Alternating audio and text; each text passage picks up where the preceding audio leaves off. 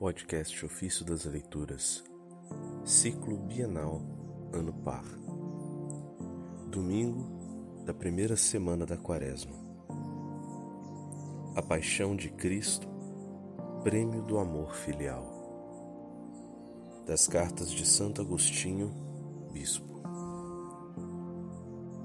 Como Cristo, homem, revelaria a graça do Novo Testamento, que não se refere à vida temporal, mas à eterna, não deveria distinguir-se pela felicidade terrena.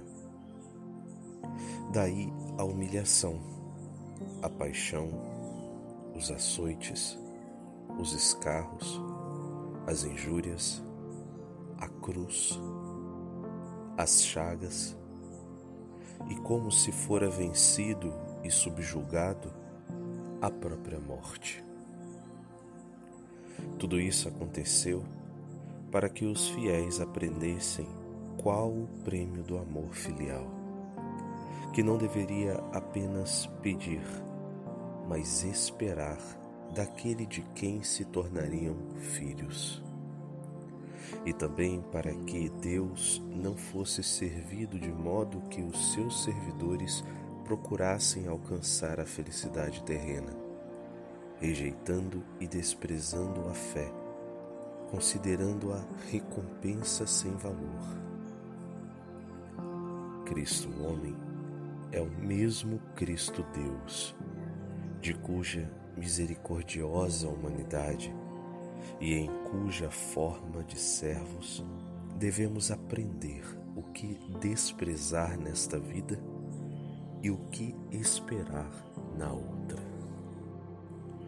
Por isso, ele assumiu, na sua paixão, quando seus inimigos pareciam grandes e vitoriosos, a voz de nossa fraqueza, pela qual era, ao mesmo tempo, crucificado em nós o velho homem e destruído o corpo do pecado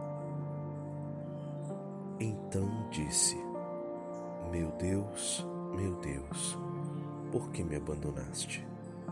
Salmo 21, verso 2.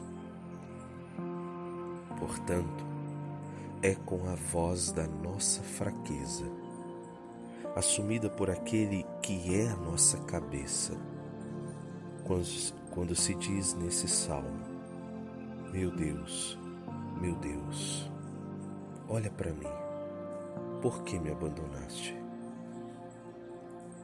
Com efeito, nele, aquele que ora, se não é atendido, é abandonado. Jesus assumiu esta voz, que é a voz de seu corpo, isto é, de sua igreja, que devia ser renovada. O velho homem daria lugar ao novo.